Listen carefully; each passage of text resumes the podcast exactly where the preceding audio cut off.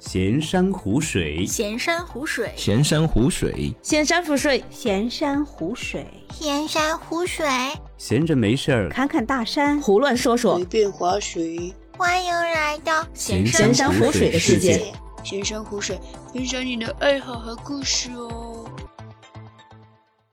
Hello，大家好，欢迎来到新的一期闲山湖水。哎、我是王先生啊。这一次呢，我们又请回了我们的 Team 来，请他来给大家打个招呼啊。Hello，大家好，我是被封闭在家一个月的 Team 劳改犯 Team。注意这个关键词啊，被封闭在家，因为大家知道这个上海最近这个疫情啊非常严重啊，基本上来说呢，都已经是全部都在那个风控的阶段里面了。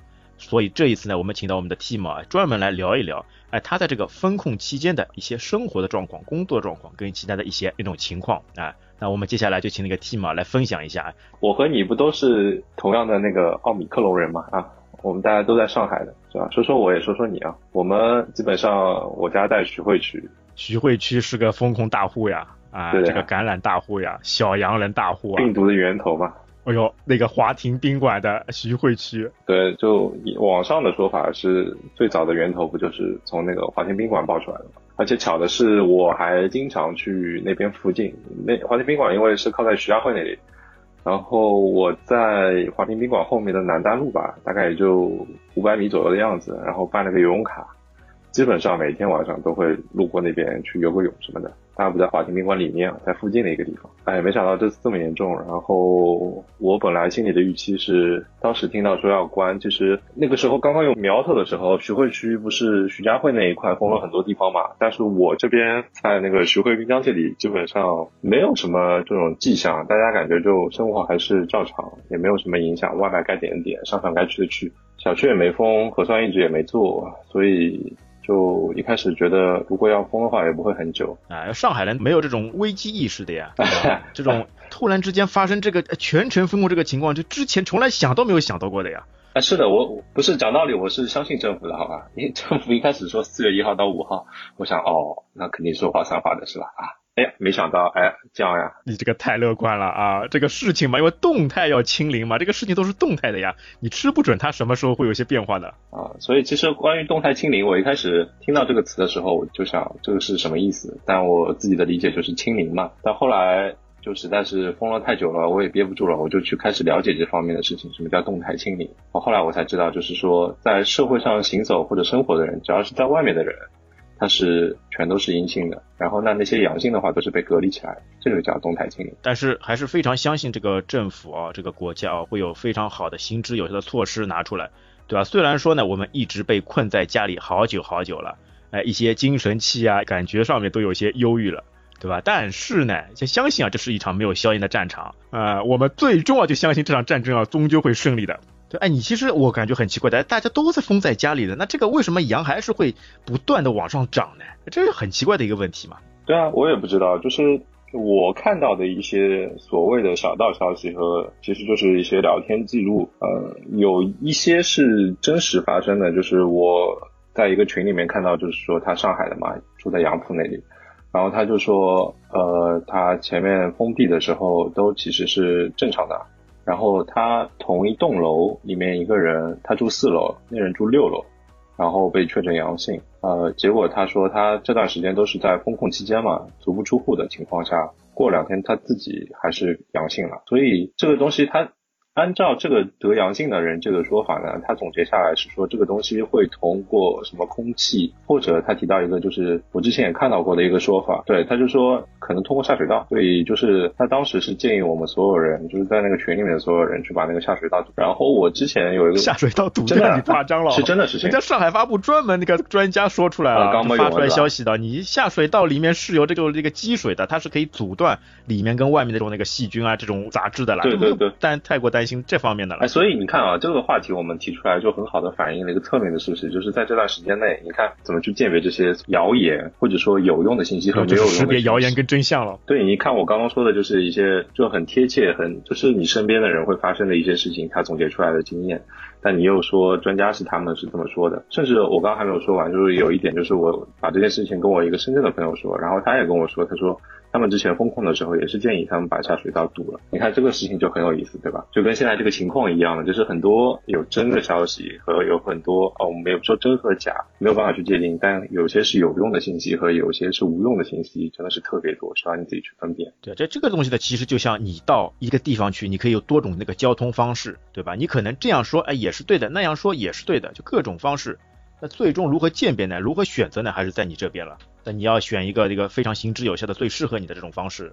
对啊，但是我觉得呢，这件事从三月中发展到现在已经快，你看四月中旬了，今天是四月十号，我们录音的时候，就这个东西的走向，它就是越来越超乎常理，或者说不是，我觉得它就是越来越迷幻，你知道吗？这个发展就很离谱，很离谱。但我觉得我们也不要这么快的去进入到这种核心话题的讨论，我们应该问一下对方还有没有吃的，对吧？你你在疫情期间你买到菜了不啦？呃，抢菜这个东西是个难题啊，怎么可能抢得到呢？每天早上六点钟起来，手指都点破，屏幕都戳破，就是没有办法抢到菜呀。那你这两天隔离在家吃什么呢？那你之前是不是有准备了一些食物？那只有之前的一些存货呀。这好在哦，对吧？在浦西这边，哎，说要封城之前还有了四天的这个缓冲时间，你可以稍微的哎去采购一下，稍微的去那个进一下货。补充一下弹药，对吧？但是也没想到呀，这之后越关越长，越关越长，老早的这个弹药就全部都没有了。现在的确是看不到头，所以就是你在四月一号之前几天时间是可以出小区，然后去到超市买一些东西的，是吧？我们那边属于重灾区，哎，嘉定那边重灾区，哦，就很久以前就已经不能出小区了，就十几号的时候就已经实现那个封闭管理了，就已经没有办法出去了。那像四月一号之后那段时间你是怎么囤的呢？哎，好在那个。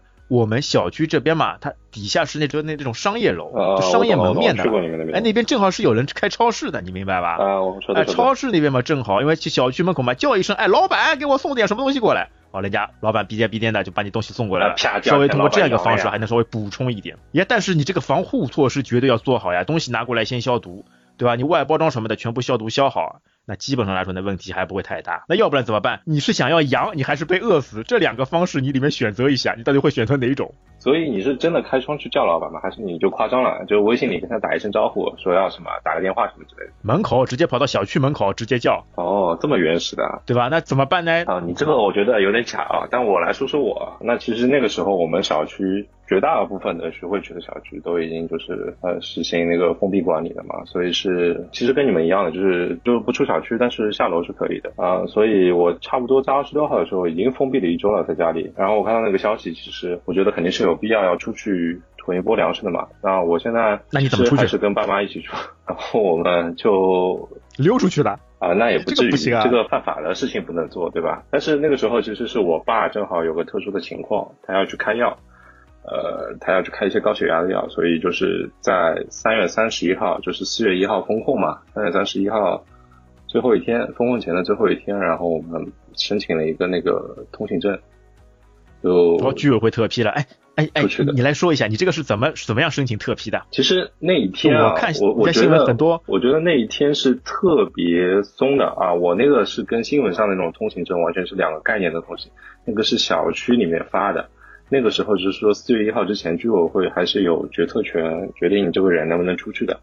那我们当时直接是拿着一个那个药，然后加病历卡，直接给他们看，然后办了一个这样的通行证就出去了。其实我觉得那一天三十一号是很松的，我我我就用用上海话来说，大家在老心知肚明了，总感觉就知道你可能要出去买点拎得清，拎得清，对啊，拎得清，就是拎得清嘛，就大家都懂的嘛，懂的都懂嘛。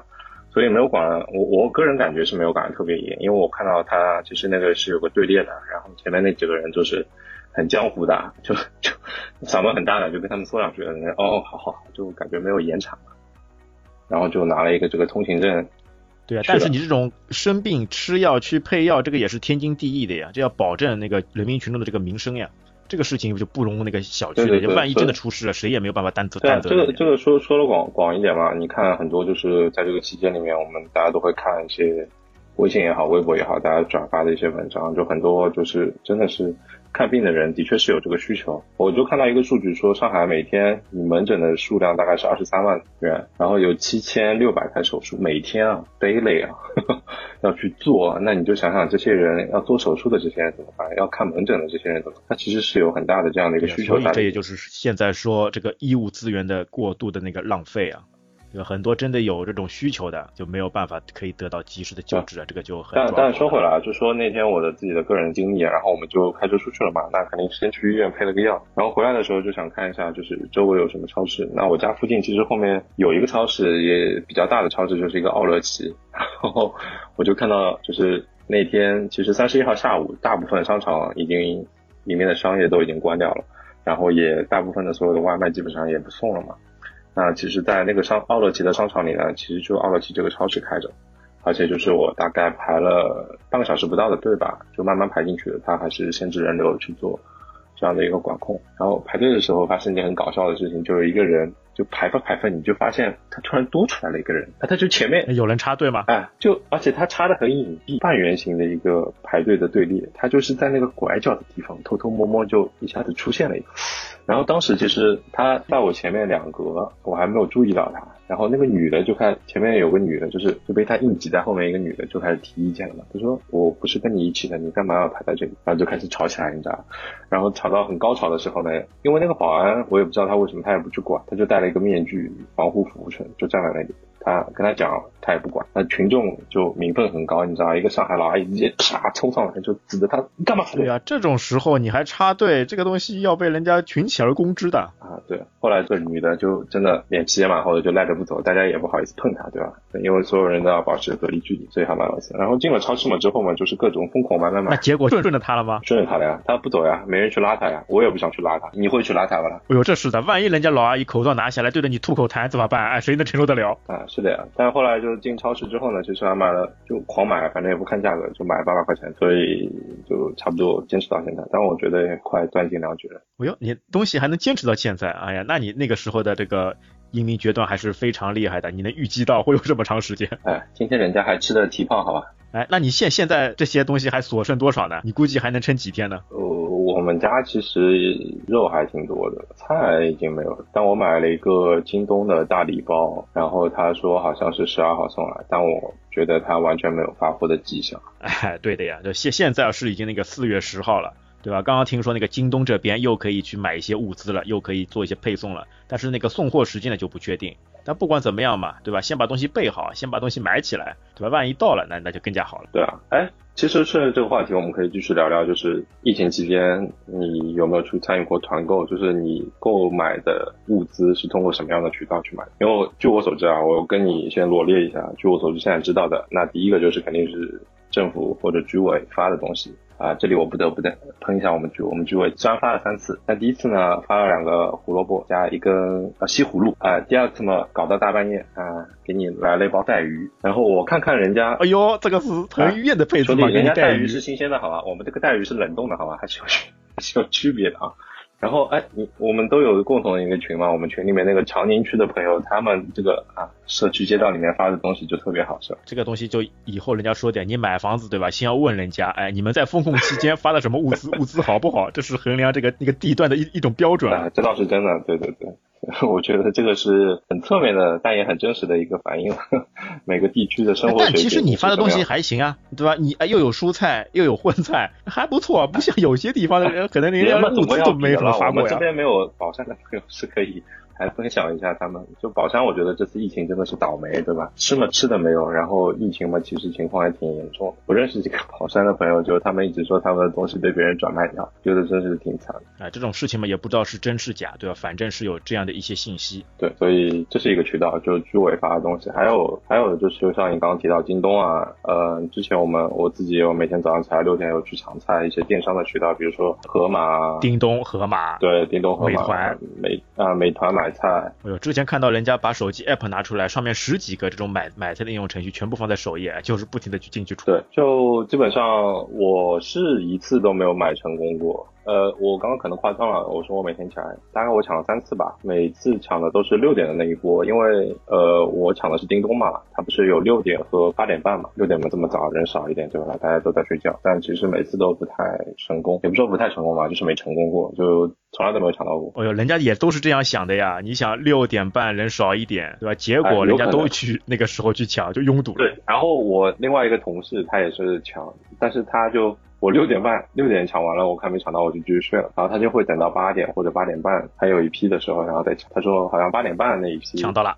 就对啊，就成功率高一点。你抢到过不啦？那它跟你的那个地区是同一个吗？是同一个区里面吗？呃，地区不是，它是杨浦的，我是徐汇的。啊，我感觉是什么呢？那些抢到的可能是那个他们那个点嘛，货源比较充足，然后运力比较充足。这对于我来说啊，我告诉你我怎么抢到，我直接上外挂来，我手机里面、电脑里面装好这种外挂脚本啊，自动去抢的，整天一天下来都没有抢到过。你说说看，不是你这个外挂有点问题吧，兄弟？你都外挂怎么办你还没有办法挂一天还抢不到，要死了。挂一天都没抢到过啊！这个外挂呢，也不是什么那种获取什么后台数据的，就是模拟你的点击了，对吧？你知道要要一直在那个那个完成付款那边，哎，不停的点，就是模拟那种方式。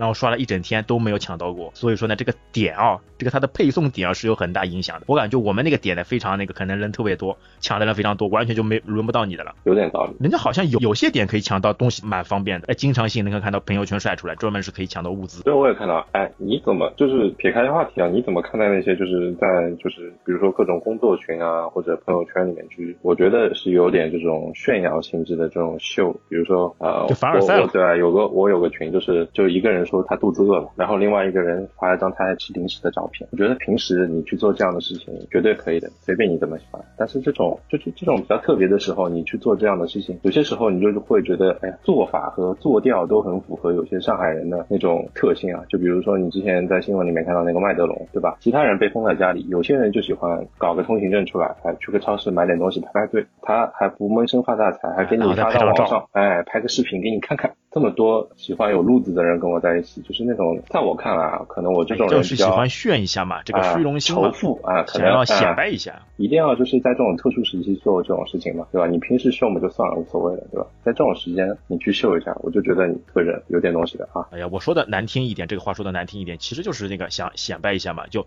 感觉出自己的一个优越感，要比别人呢可能要多点东西，就是这样一种情况嘛。对啊，但是就是这种不合时宜的行为嘛，我就觉得不是让别人看得很舒服。我就其实挺反感这种事情。我觉得如果你真的要在群里面发，你可以啊秀完之后可以告诉别人你去哪里买的，对吧？或者说去关心，主动关心一下你这个周围的人，他们是什么样的一个生活状况，有没有人需要帮忙啊之类的。我觉得在什么时候说什么样的话，我觉得还是比较重要的一个点。而且你发现吗？就这样的一些喜欢晒的人嘛，就基本上没有去做什么那个志愿者的，只是想要自己，但不会去帮助别人。呃，动不动就会去秀一些自己的东西的人，就我们说挺难听点装逼嘛。那这种事情我也做，但我不会在这种时候做，对吧？没事去发一下，哎，我家冰箱怎么样了？那那你这一次呢？你这次有去做什么志愿者吗？我我其实蛮想去做的，因为我听说一天有三百块钱三百块钱算少的了，现在涨到五百块钱了啊，了。涨到五百，那更想去做了。但是我一针疫苗都没有打，有点尴尬，你知道吧？哦哟，你这个人胆子大的哦，疫苗都不打，真的要活见鬼的了。对啊，所以我基本上就没有这个资格去做志愿者。我去做志愿者，估计第二天就阳了，然后给别人就抓到方舱里面去了。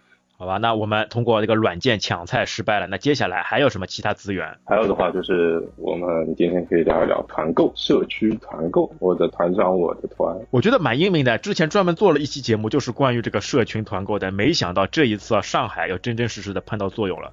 而且现在呢，朋友圈里面最多一句话就是感谢团长，感恩团长，对吧？我的团长，我的团，最受小区人民那个敬爱的这个团长。来，你来谈谈看，你怎么团的东西？你有没有做过团长？首先我没有团过，我唯一一次有机会团的时候，那个团长已经跟我说截止。那这个东西，我老王你团过啊？你团过，你用你的切身体验来讲一讲这个事情。那我去团了，小区里面，哟，本来我们小区里面连这个什么业主群什么的都没有的。啊哎后来呢，我们也没有好在呢，现在在这种特殊情况，对吧？买不到物资了，那怎么办？我因为我们还能稍微出去一下，那个倒个垃圾什么的啦。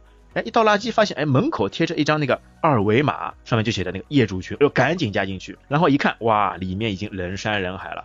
而且说的最多的事情是什么呢？就是哎团购。那团购呢，就非常感谢有几个团长啊，他们就自发的成立一些专门那个物资那个供给。因为现在来说呢，你单独那个配送嘛，一些东西小东西或者单独东西嘛，就基本上来说，因为没有运力了，它也不可能送，一定是要让你呢把这个量抬上去了，对吧？比如说你团鸡蛋，哎，一百箱一团，团好以后呢，他再派专门的人。有这个外面这个通行证的这个司货车司机或者是其他的这种商场里面的这种人员嘛，专门帮你送过来。那送过来以后呢，你还要在小区里面那个做分发。但因为知道点，你疫情期间其实不赞成这个人们这个聚集的呀。那这个时候，这个团长的这个功效又发挥出来了，非常辛苦的先把物资收下来，然后呢分门摆放，对吧？嗯按照这种嗯你们团好的以后的这种表格嘛，嗯全部都帮你记录在案。一个呢是让一些志愿者专门把物资送到这个每一幢小区的这个楼下，然后让业主下来拿。那或者呢，还有一种做法呢，就是在门口。但是呢，在微信群里面，哎，现在下来拿物资，但不是一起来拿到，一起来拿这个事情就要完蛋了。嗯，怎么做呢？你分那个门牌号，哎，一到十先来拿，拿好以后下一批，哎，分批来拿。那这样一个方式呢，还稍微可以。但是呢，又有另外一个问题是什么呢？因为现在这个团购以后，对吧？你团是团好了，那钱也付掉了，但是然后呢，它这个货运嘛，有的时候会延迟，那你就不确定是什么时候来了。再加上你小区里面团的人一多以后呢？管理起来就特别不方便，有的时候你自己团好东西以后，你团了什么你自己都忘记了，这个就很讨厌的了。这个你钱付了，你自己还能忘记的，有点不太能理解啊。团购啊，它几种方式，一种嗯是有专门的那种小程序，对吧？你直接付好钱，然后订单什么能查得到的。那还有一种呢，他团长呢不搞这种小程序的，就直接在群里面接龙，要接龙嘛，一接嘛就完蛋了呀，哎，你钱直接转账的。或者是私底下发红包过去的东西一多，你就完全就搞不清楚。哎，但这里我有个问题了，就是现在不是说足不出户嘛？那其实你们小区我听下来就是说，其实如果你有快递，还是可以到小区门口拿的，是吧？耶，我不是帮你说嘛？两种情况呀，一种是有志愿者每幢楼的门口，然后业主再下来。就是你们还是要依靠志愿者去做这个最后一百米的这个事情，是吧？对呀。哦，明白了。就非常需要这种志愿者啊。啊，这就是我的经历啊！你还没有团购过了？我自己我不跟你说了吗？我还没有团购过，但是主要是依赖京东这种在京东平台上买，因为团购我看他们那些分量都比较大，而且就其实我的情况就是我还有点吃的，所以我还没有就是到那种非不得已一定要买买买的。但我觉得也是需要提前去看一下，我觉得我的库存也就大概再吃个五到十天撑死，所以尽早准备还是挺好的。当非常艰难的时候啊，这种社区团购还是非常好的一种行之有效的方式。虽然它的效率呢并没有怎么样，如果像你和这种京东啊或者这种对吧叮咚这种送菜来比较啊，确实有很多的这种弊端。但是当人在没有办法的时候，在几乎来说是绝境的情况下面，这也是非常好的一种缓解这种对吧食物焦虑的这样一种方式啊。其他呢？你其他还还有还有什么渠道吧？其他除了这一些，还有什么其他这种买菜的渠道吧？其他嘛，就小区里面带个铲子去挖呀，去挖一点，这边挖一点，那边挖野菜了了。呃，这种野菜上面都是杀虫剂啊，都是消毒剂啊，你这个东西你怎么吃法？我也没有经历过，就别人有那种以物换物，一个土豆换换什么东西。想想看，二零二二年的时候，这个金钱居然没有作用了，要靠这个以物换物的方式，这个传统原始的方式来做一些交易了。想想也都是非常好。没办法，就是大家就是在合理可控的范围内，或者说就是个人所及的能力范围内去做一些能让自己活下去或者说幸福感提升的事情，我觉得也很正常。比如说有些人可能他是烟民，那他可能就比较愿意拿一些东西去换香烟，因为现在香烟。真的还算这种稀缺物资吧，对吧？香烟总是个硬通货，对吧？到哪里都是可以拿香烟来兑换，对吧？人家监狱里面嘛，没有什么钱币的，就是拿香烟作为那个通用货币啊，来做一些交换。哎呦，这么懂的老王进去过的了。哎，其实你发现这样一个问题吧，其实很多人哦，就其实说都没有东西吃，没有东西吃，他到底是不是真的没有东西吃，对吧？那吃得饱，他觉得不满足，一定要要提高一些那个生活品质，可能要多一些那个绿叶菜，多一些蔬菜，多一些肉，哎，吃得好一点。其实我觉得这有可能就是和平常时候的这种生活习惯有关。对吧？因为在上海嘛，各种物资其实平常时候都不缺的了。那这时候网友又要站出来了，说你这种上海小资派呢，就是要整治的风气啊，你知道啊？喷就是喷你这样的人，什么都没饭吃了，还在要想要吃西餐啊，还要搞两个披萨，喝两杯咖啡啊。但我觉得就是其实这个点其实是蛮好的，就是但是要分两点。我也是看到了，就别人转发了很多截图，说呃有些人就一定要喝纯净水，他拿一些大米去跟别人换纯净水。那怎么说呢？这都是每个人个人的生活的选择。又不饿在你身上，死也不是死你，对吧？你骂两句嘛，你也开心，那也没办法，对吧？但我觉得另外一端来讲呢，真的是，就你自己想想，有一些就是工作的年轻人，二三十岁的，他们他们可能就是本身就是在疫情前每天就是依靠一些外卖，他自己也不做饭，甚至说他租的有些房子，他可能都没有就是那种厨房啊，嗯，那他靠外卖，那你封这么久又没外卖，他平时可能年纪轻的人都没有什么囤粮的、囤食物的意识，那的确是他们真的是要饿死了。我真的看到。有些人就是说，呃，一天就吃一顿方便面，一包方便面，他买了一箱方便面，吃三十一天，一天一包，那真的是挺惨的嘛，对吧？哎，对的，确实是有这样的人，而且特别苦是苦什么呢？就是就原本他做一天工拿一天钱的这样一群人，他们其实在这个疫情期间嘛，是最为那个抓耳挠腮的，因为你不开工啊，你就没有钱啊，你这个东西生活怎么生活下去呢？对吧？房贷一样要还，车贷一样要还，各种什么银行卡账单还催着你来还。这个就确实是生活非常苦闷的。但我觉得其实就是不是很喜欢那些就是网上所谓的一些舆论。可能我之前刚开疫情这种风控刚开始的时候，上海这段时间刚开始的时候，还会去看看评论。我现在基本上看到一个在微博上，我已经很少去点那种上海相关的新闻，我也更不会去看了那个新闻之后再去点评哎呀，论。你已经麻木了。因为我用脚想，我都知道里面会留什么言，你知道主要是啊负能量太多了，你每天都被关着，不想再接收到更多的负能量，想要一些的正能量。那是肯定的。那我自己看了心情不好，那我选择视而不见，对吧？就不要去接触这种东西。但我另外一些时间想，我觉得这些人也是蛮闲的，就是受苦的是苦的那些真正在风控中生活的人啊，那那些人还要落井下石去讥讽你，去给你扣一些所谓的上海人的那种大帽子、刻板印象，说什么上海人小资是吧？我觉得确实有这种情况，但不是所有人都是一样的啊。我觉得这种刻板印象的东西在哪里都有，只是这次在疫情的时候，对着上海的这这个风暴啊特别猛烈，你知道，就让你觉得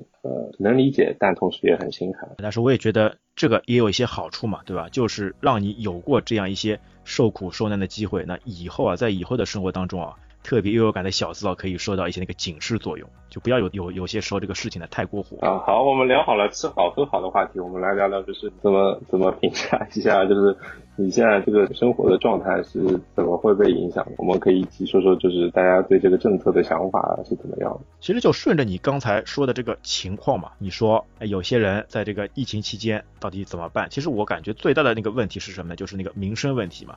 一个人能吃饱，对吧？你吃得好，跑不好，这个就另说了。那最起码呢，你让他吃饱，一些物资呢能够供给，能够正常。那现在就感觉呢，一个最大的问题是什么呢？嗯就是这个，因为道路全部都封闭以后嘛，你整个这个生活的这一些物资啊，它很多时候就不能到位。那东西呢，其实说你说有吧，东西肯定都是有的。原本就算没有疫情，你两千六百万人这个生活起居，哎，买菜该吃的吃，该喝的喝，这些东西都是存在的。但为什么就是风控期间啊，这些东西就感觉一下子突然之间就消失了呢？我今天吃饭的时候，就是我在饭桌上跟我爸也去聊这个话题。我说，就是你想，上海一个 两千七百万的城市，每天疫情前这么多日常的消耗，而且就是开放购买的情况下，肯定有很多库存，也会有很多渠道会进来，对吧？蔬菜也好，水果也好，肉也好，对啊，就没了。那其实为什么说没有呢？其实东西呢都还在，只不过是在一些仓库里面全部被那个封存着了，因为没有运输渠道，没有运力了，东西呢都还有，这就是我比较对吧比较有想法的这一点。那为什么这些东西呢它不能够让它正常的那个运转起来呢？其实我感觉啊，你整个这个防控期间啊，哎，你其他东西对吧？哎，我们人民群众关在家里没有关系，我们配合政府，配合这个处理，哎，你该关关，该停停。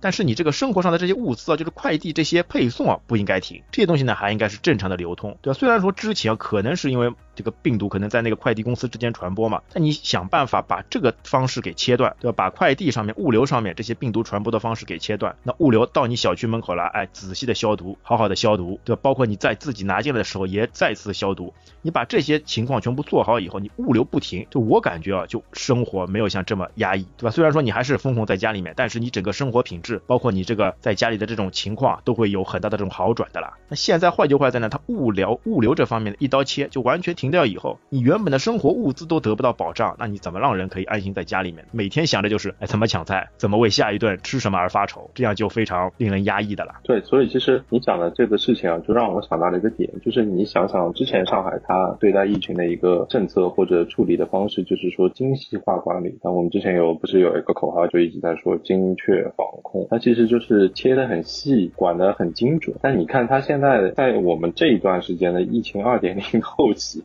它就是所有东西都是一刀切，就是让你足不出户。按照小区来统一管理，政策就是说清零，就你能感觉到它从一个很精准的呃目的性打击打击力很明确的一些目标，变成了那种很宽泛的，就是大政策的大宏观的调控了，就是所谓的动态清零，就照着那条路走。所以其实从这种从微观到宏观的这种调控，真的不知道这个过程中到底发生了一些什么样的事情，是因为疫情这个病毒真的是传染性极高，变得所有事情都不可控了，然后让它没有办法去有能力去做到我们之前。那种精确的防控，或者就像你刚刚说的，我们是不是有办法去想一下怎么去把这种外卖或者快递打通？我觉得可能不是一件很难的事情。我感觉它这个特别精细嘛，因为你当人群扩大以后，对吧？你这个精细的这种做法呢，哎，就开始产生问题了，因为你太过精细后呢，把所有供给全部切断了，这样就会有出现大问题了。没有啊，精细的操作的方法就是像你说的那样，就是它在可控的范围内去保证外卖的运作，保证外卖的运作的同时不会进一步的扩大感染的人群，然后同时让人这个风控区的生活水平有质的提高，至少不用去考虑一些、啊，也不要说质的提高了，就是能管饱，能买的东西都能买得到，这样就差不多可以了。啊、吃得饱，不会饿死，不会有这么多的就是反对的声音会跳出来。但就你会觉得很奇怪，我觉得我个人的感受就是，特别是我生活的这个小区里面，我觉得我们的居委会就是从头到尾基本上不知道他们在做什么事情。刚刚听到你说你们没有群，其实我们的情况也是一样的，我们没有群的。啊，甚至说有，我后面才知道有个群，也没有人告诉我怎么加，也是有。那看来你跟邻居关系不太好了。邻居把我拉进去的。那现在生活哪里讲什么邻居啦，对不啦？大家就上班下班就。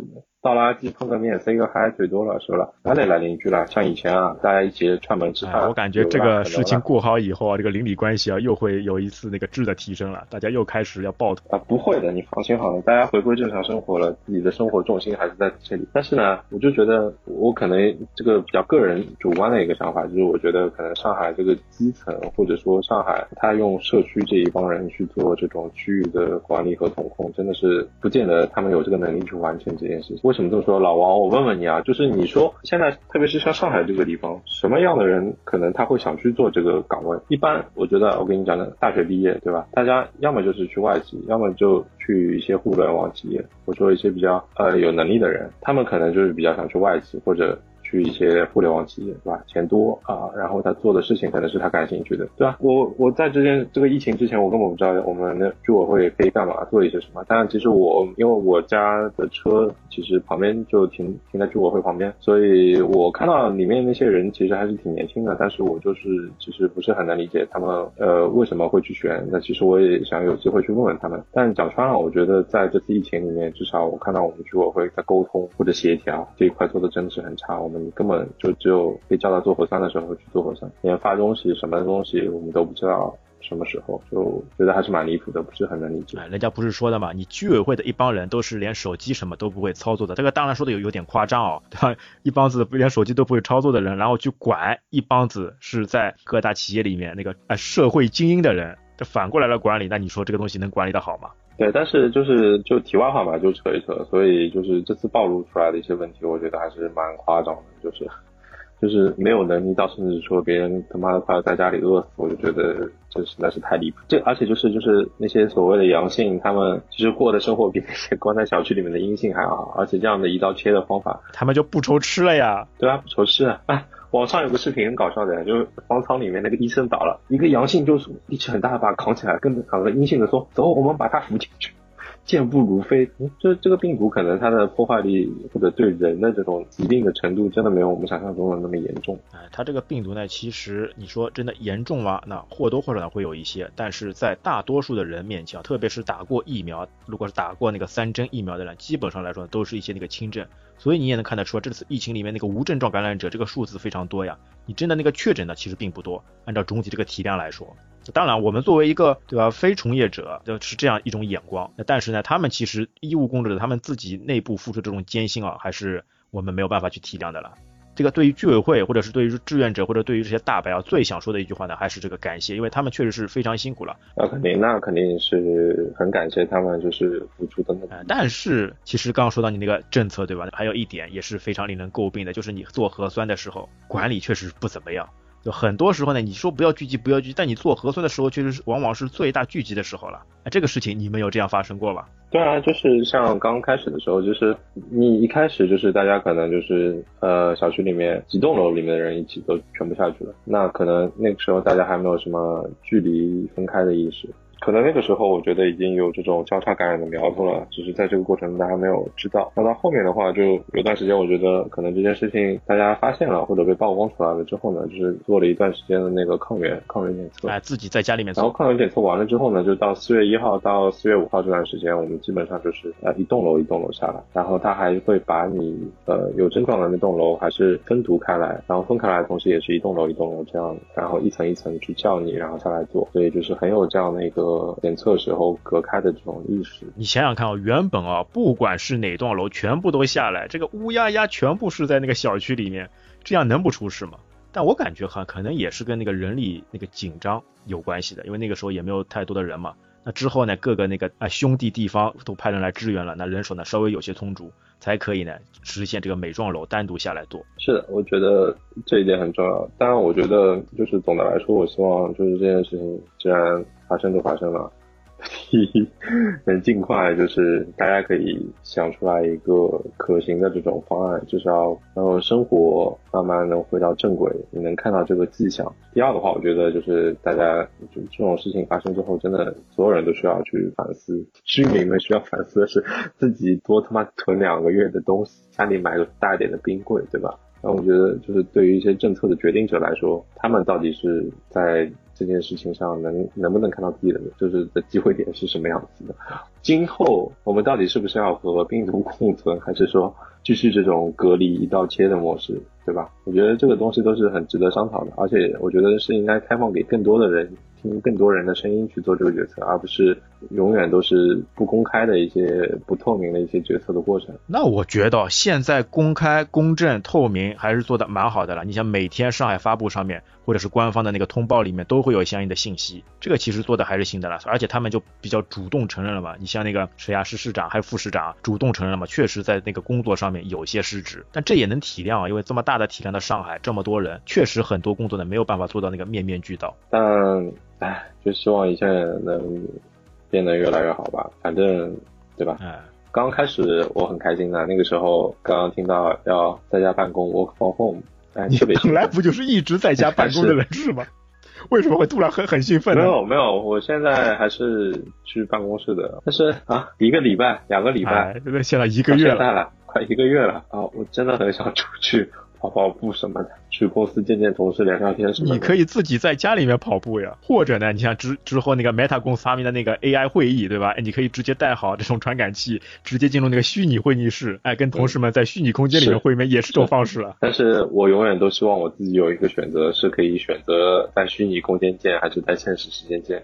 我现在是没有这个选择，好吗？哎，好吧，反正最后怎么说呢，就还是非常相信啊，这一场。战斗啊，能够那个尽快的胜利啊，人们能够恢复那个正常的那个生活。那之后呢，也可以反思一下，在这种情况下面，哎，我们可以提前做一些什么预防措施？那同时呢，在政府方面，这种政策呢，能不能可以做得更加那个精准，或者是更加提升一些那个质量？人人性化，人性化，就以人为本。我觉得就是真的有幸能听到这里的人，现在毕竟还是在风控嘛，特别是上海的同学们、听众们，可以在评论区里面说说你在疫情里面收获也好，或者有意思的事情也好，多跟我。我们分享分享，我觉得大家一定要多交流，特别是最好一天跟别人聊聊天什么的，在这种特殊的时期里面，真的对你有很大的帮助啊。那我们这个节目就是一个平台啊，让你说出你的声音，哎，发出你的感想，说出你的想法。上面说的这么多啊，都是我们个人的一些观点啊，可能有一些呢会令大家呢不是全部完全同意，但只是针对我们自己个人所发表的一些感想，好吧？那这期节目就到这边，感谢大家收听，下次再会，拜拜，拜拜。感谢您收听本期节目。如果您觉得节目对您有帮助，欢迎点赞、留言、转发，让更多的朋友知道我们这档节目。如果您对节目有任何的建议和想法，也请在评论区中留言，我们会虚心接受，积极改进。您可以在各大主流平台上对我们的节目进行订阅和好评。如果您也想成为嘉宾来参加我们的节目，欢迎查看我们在 Show Notes 上的微信公众号。您的支持是我们最大的前进动力。